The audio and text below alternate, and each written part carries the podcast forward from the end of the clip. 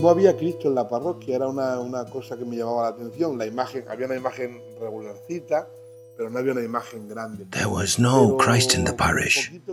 It was one thing that caught my attention. There was a normal sized picture, but there was no great image. But with the little that's been done, there's been a magnificent response and great generosity. People have collaborated, they've contributed. So, we bought this image, which we call the Christ of Health, because it was just at the time of the pandemic, when we were in the tricky business of buying the Christ, of raising funds. And in such a small town, it was well over three times more than what the image of the Holy Christ was worth, wasn't it? And well, people are delighted.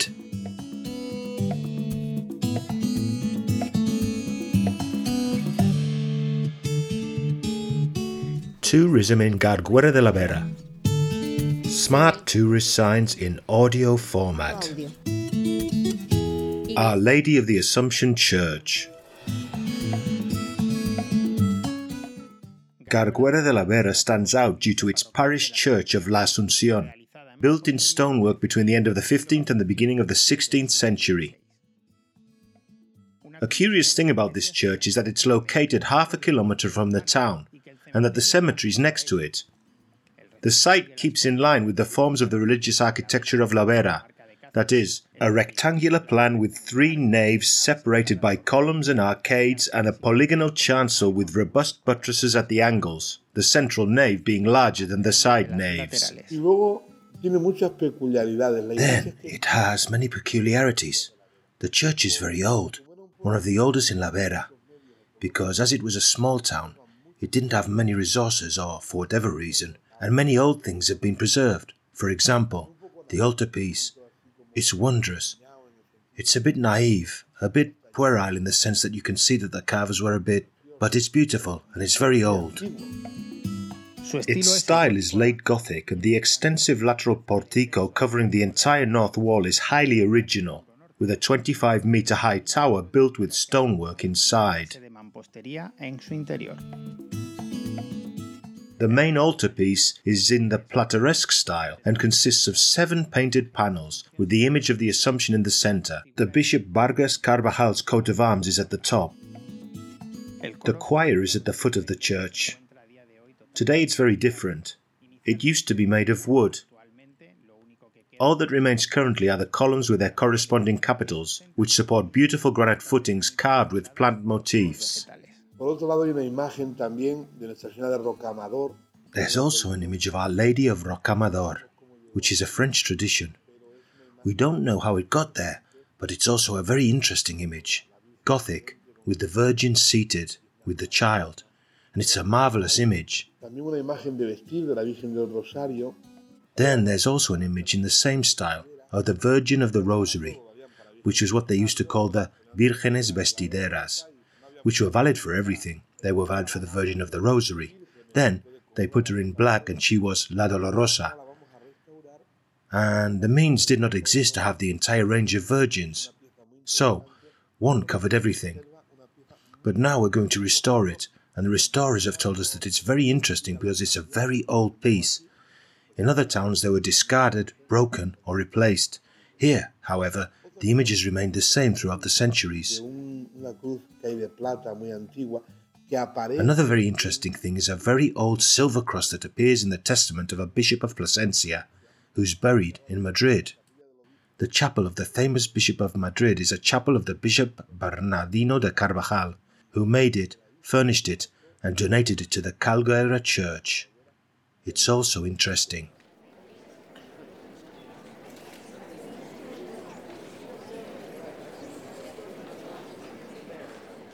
Luego después, pues había el mes de mayo que seguimos haciendo. And then afterwards, there was the month of May, when we continued to do the Flowers of Mary, the month of the Sacred Heart of Jesus, which has its own brotherhood, all things like that. San Blas comes, the patron saint of the town, Our Lady of the Assumption, which is when the bidding is also carried out in the square. And all this is very nice. Many people come from outside, and the town fills up with people. Many things like this were done in the past, and some are still being done. The bidding, for example, where they would take things from home. They would take chickpeas, potatoes, and they would take maybe pieces of any kind of cloth, they would take flowers and they would say, How much does this cost? Watermelon, fruit, sweet things, how much does it cost? As much as they bid, one bid, another bid. The one who gave the most was the one who got it. This is still being done there. It's still done every year. Very good, very well. It takes place on the 15th of August. At Easter, Jesus of Nazareth used to be brought out for several processions, so we had a very small Christ.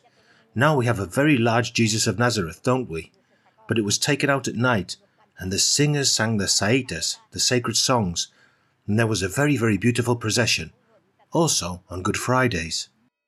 One of the most special celebrations in Garguera de la Vera is the Festival of San Blas, held between the 3rd and 5th of February.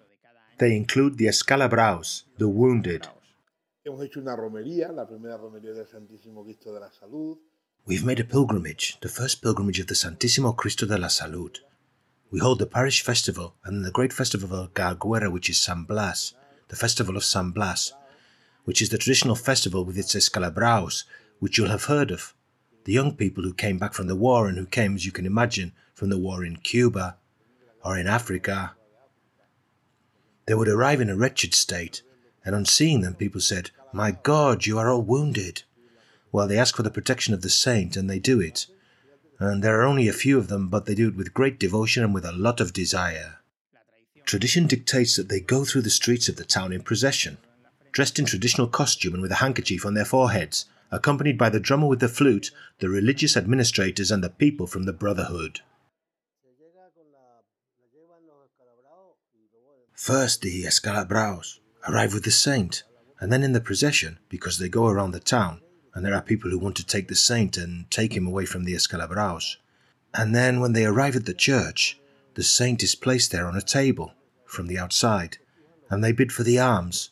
One left arm, 50 euros, 200 euros for all four arms, one arm, another arm, another arm, and then they take the saint and keep the arm. During the San Blas celebrations, neck ribbons are handed out to protect the throat throughout the year.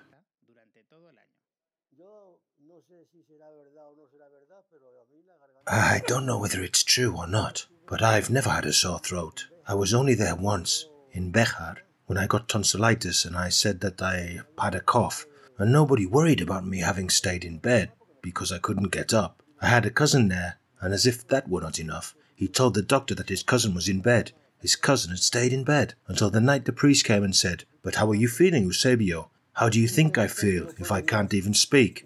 I have a sore throat.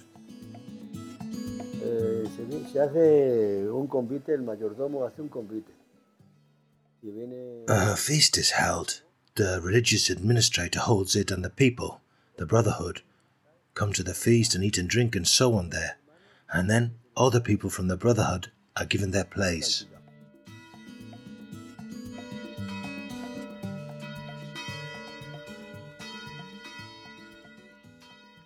The church has always been the most important place for events in the municipality. The children from the town have been christened in its baptismal font, and many others have been married here. There were brides and bridesmaids. The closest companions were the two bridesmaids and the two best men, always accompanying the brides and grooms. First, they went to the church. They would get married, and then they would come to the town hall and get married in the town hall. And there they would take the tray of sweet things for the people in the town hall as well. And then, after leaving the town hall, they would go to the banquet. And that was the wedding, which lasted a day or two. The day of the wedding and the day after the wedding, which was the next morning. And there would be a lot of people. They were very nice weddings and, as I say, safer than the current ones.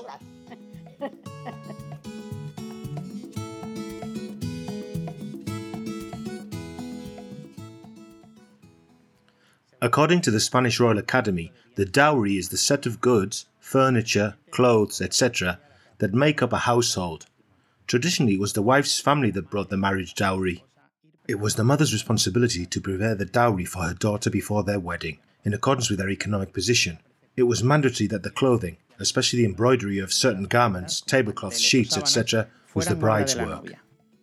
Es que el tiempo que te llevabas cosiendo, haciendo las sábanas, haciendo... This is how long it took to sew, to make the sheets, to make the shirts, the changes of clothes, everything. Everything, it was all handmade. Not like now where everything's bought.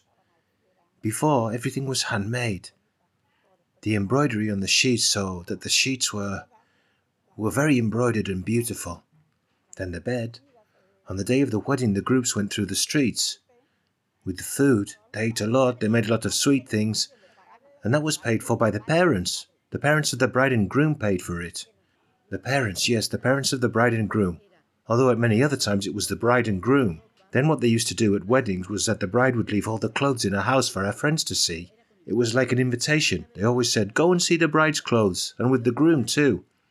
And another detail was that at weddings the groom ate with his family and the bride ate with hers.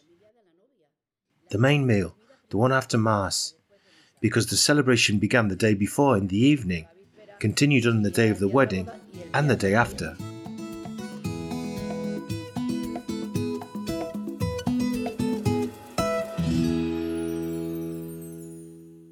A production for Radio Viajera, financed within the framework of the Project for the Development of Smart Villages of the Government of Extremadura and the European Union, with the support of the Garguera de la Vera Town Council.